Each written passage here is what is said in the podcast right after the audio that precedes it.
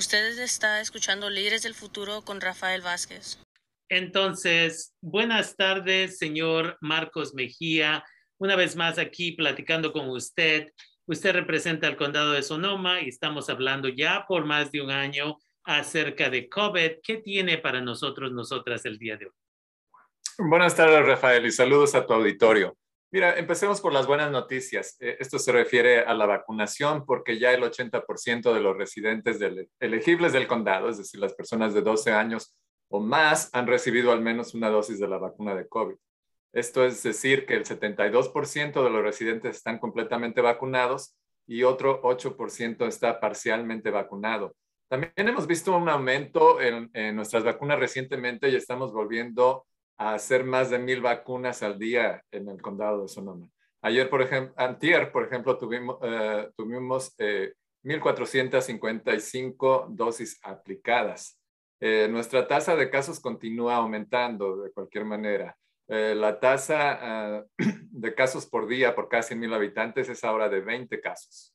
Entre los que no están vacunados, nuestra tasa de casos es de 40 por cada 100.000 en promedio durante siete días y entre los que ya se vacunaron, pero han salido infectados, la tasa de casos es ahora de 8 personas por cada 100 mil en promedio durante 7 días.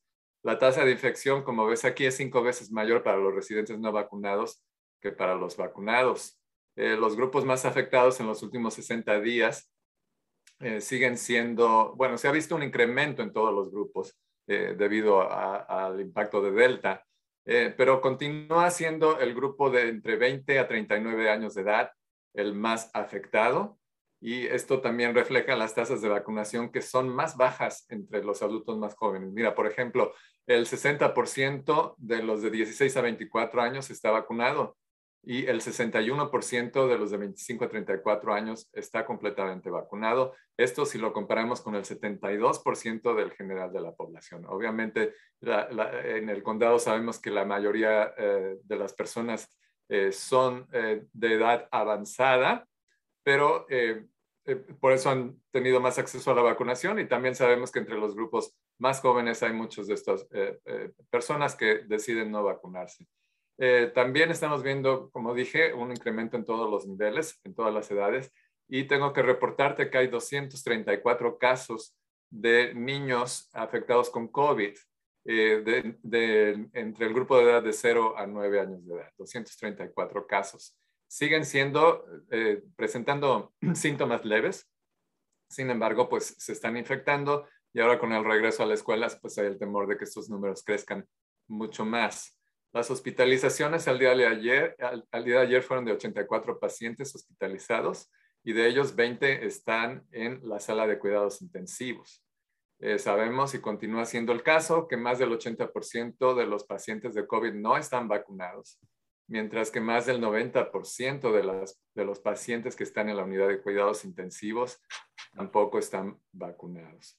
Las muertes ah, aumentaron más todavía eh, hubo 16 en julio, 13 se agregaron en agosto y cuatro muertes más han sido reportadas esta semana.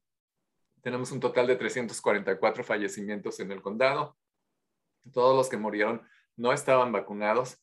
Y eh, el día de hoy agregamos 153 casos más a la lista de, de casos activos de COVID para tener un total de 2.540 casos activos. Como sabemos, la variante Delta es 60% más contagiosa que las mutaciones anteriores de COVID y estamos viendo y sintiendo sus impactos en nuestra comunidad. Hasta ahora, de los, no todos los casos se, se, mandan a genotipo porque son estudios eh, complicados y largos de, de, tener resultados. Tenemos 411 casos hasta el día 16 de eh, agosto atribuibles a la variante Delta. También quiero comentar que esta semana eh, la Junta de Supervisores aprobó una nueva política que requiere que todos los empleados del condado muestren prueba de vacunación o se sometan a pruebas semanales. Esta política va a, entrar en vigencia el próximo 7 de septiembre. Se aplicará a los 4.400 empleados que componemos el condado.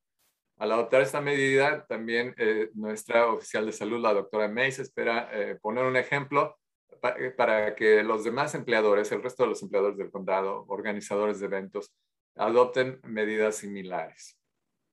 Las pruebas de COVID, debido al impacto de Delta y a las, las nuevas ordenanzas, ha, ha incrementado y ha incrementado muy considerablemente, ha subido un 60% en el último mes. Eh, porque ahora también, pues, con el creciente número de empleadores que requieren pruebas para sus trabajadores no vacunados, la demanda va a seguir, eh, eh, continuar creciendo, perdón. esto porque muchos de los que no se quieren vacunar tendrán que hacer un examen a la semana y presentar un resultado negativo. el condado, por ello, ha aumentado nuestra capacidad de pruebas de mil pruebas de COVID por semana a 14 mil pruebas por semana. Esto quiere decir también que se va a extender eh, a, otras ciudades del condado. Se estaba dando mayormente en Santa Rosa, pero está ahora por todo el condado, eh, norte, sur, este y oeste. Eh, está Hillsborough, Petaluma, Sonoma, Windsor, etc.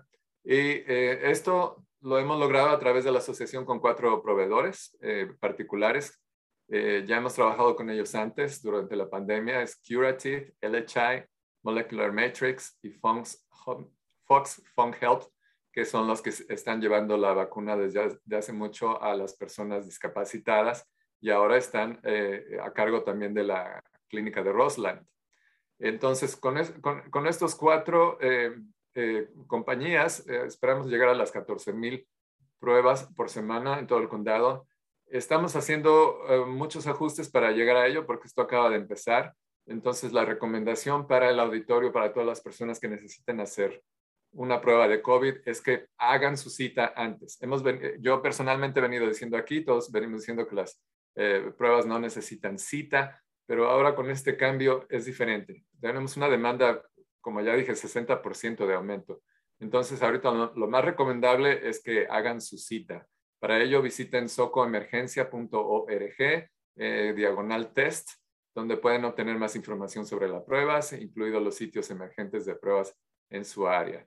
Esta página ofrece un calendario de todas las clínicas de, pruebas disponibles cada día de la semana e información de cómo programar eh, la cita.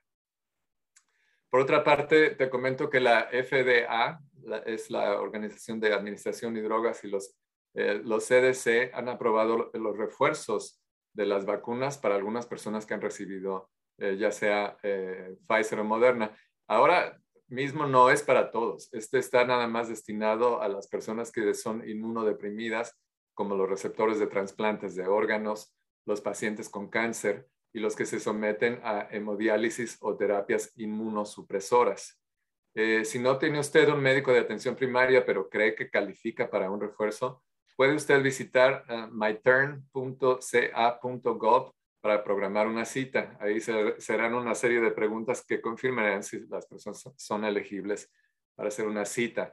Al mismo tiempo, la administración del presidente Biden anunció el día de ayer que está preparada para comenzar a implementar vacunas de refuerzo para muchos estadounidenses, empezando la semana del 20 de septiembre. Eh, sin embargo, este plan eh, tiene que ser aprobado antes por la Administración de Alimentos y Medicamentos de los Estados Unidos, pero estamos esperando que muy pronto estos refuerzos van a ser disponibles. Esto se ha visto también porque hay estudios que están demostrando que la efectividad de las vacunas empieza a decrecer después de ocho meses. Hasta ahorita lo más reciente que tenemos para Pfizer y Moderna eh, reportan que siguen siendo activas cuando menos a un 84% de efectividad eh, durante este periodo de tiempo, durante los ocho meses. Empezamos con el 95%, después subió al 97%, hubo días que estuvo al 99% y ahora con Delta ha bajado al 84%, más el tiempo que está eh, eh, perdiendo efectividad la vacuna. como ya mencioné, estamos viendo más casos de personas vacunadas que se están infectando, pero no hay que olvidar también de que estamos viviendo ahora en un, en, un nivel de virus eh, de expansión muy alto. Estamos eh, con un nivel de, de expansión ampliamente difundido y por ello es que hemos tenido estas ordenanzas de usar la máscara o de que las personas estén vacunadas para poder estar en, un trabajo. Eh, como ya hemos mencionado antes, si usted es una persona que se expone mucho al público debido a su trabajo, recomendamos que use la, máscara, también que se haga el examen del COVID. Eh, también, como ya sabemos, el regreso a clases es otro tema polémico. He estado viendo las noticias eh, hoy por la mañana y es increíble ver todas estas peleas de padres de familia con maestros y eh, a un nivel físico que es bastante irregular. El regreso a clases está marcando que el Departamento de Salud Pública de California exige el uso de enmascaramientos universales en, interiores de las escuelas. Eh, el enmascaramiento universal significa clases de tamaño completo y sin distanciamiento social. Eh, esto protege a los niños no vacunados y previene los brotes. También evita la necesidad de una cuarentena completa en caso de exposición. Se requiere que cada escuela pública y privada publique un plan de seguridad de COVID. Eh, también se ha instado a los padres de familia a mirar el plan de su escuela para ver cómo planean mantener a su hijo seguro. Algunas escuelas autónomas y académicas ofrecen instrucción en línea en el condado. Las escuelas autónomas y las escuelas privadas no están obligadas a ofrecer una opción de instrucción en persona. Y hasta ahí llega mi reporte el día de hoy.